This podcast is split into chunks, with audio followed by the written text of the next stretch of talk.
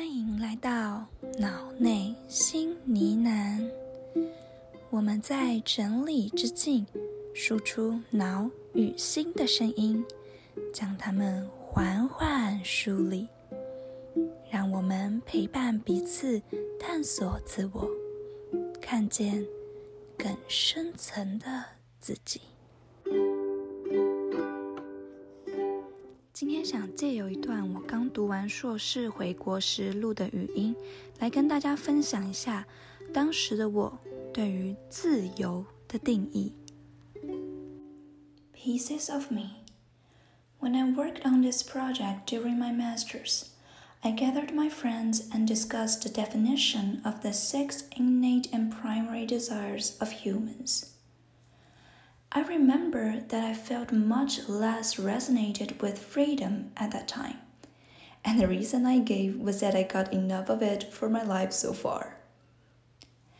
But now, experiencing the transition of the stage of my life, moving from a student to a worker without having a deadline in mind, I understand freedom from a distinct perspective. You don't need to be just as sharp as the sun and noon, shine to blind every being to be outstanding.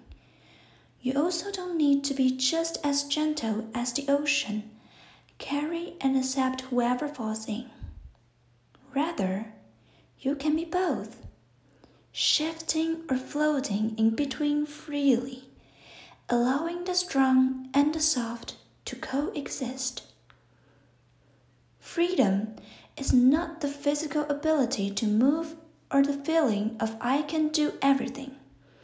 It's the sense of peaceful self control, the ability to navigate your emotions and abilities while feeling relaxed, having enough mental room to accept and deal with whatever happened. Although simply choosing to keep one of them should be much easier, I guess. The freedom is now what I pursue. This journey may take a longer time and a firmer mind, but I guess the experience would also be much cooler. May we all find that peaceful freedom one day.